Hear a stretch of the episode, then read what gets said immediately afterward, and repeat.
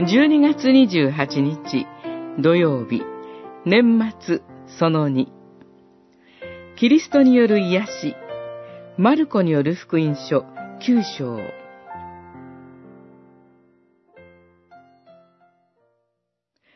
霊は叫び声を上げ、ひどく引きつけさせて出て行った。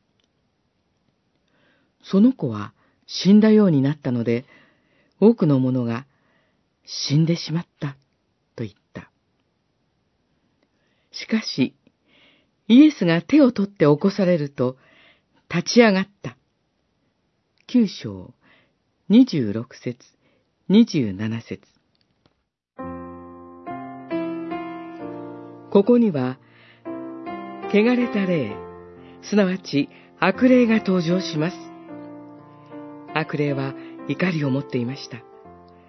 なぜなら、キリストがおいでになり、自分が追い出されることが分かったからです。汚れた霊は自分の力を病気の子供に対して用いました。その時、子供は転げ回りました。そして、あたかも死んだようになったのです。それは、キリストが苦しみを与えられたためではなく、悪霊がキリストに対して反抗したからです。周りの人々は、死んでしまったと叫びました。しかし、その時でさえ、キリストの癒しの手が差し伸べられるのです。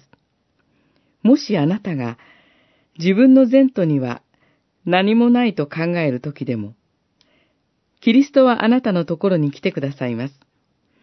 キリストからあまりに遠く離れすぎて、キリストは来てくださらないということはありません。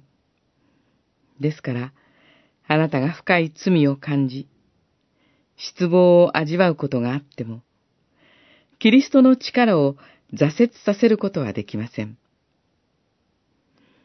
キリストは確かにあなたを救うことがおできになります。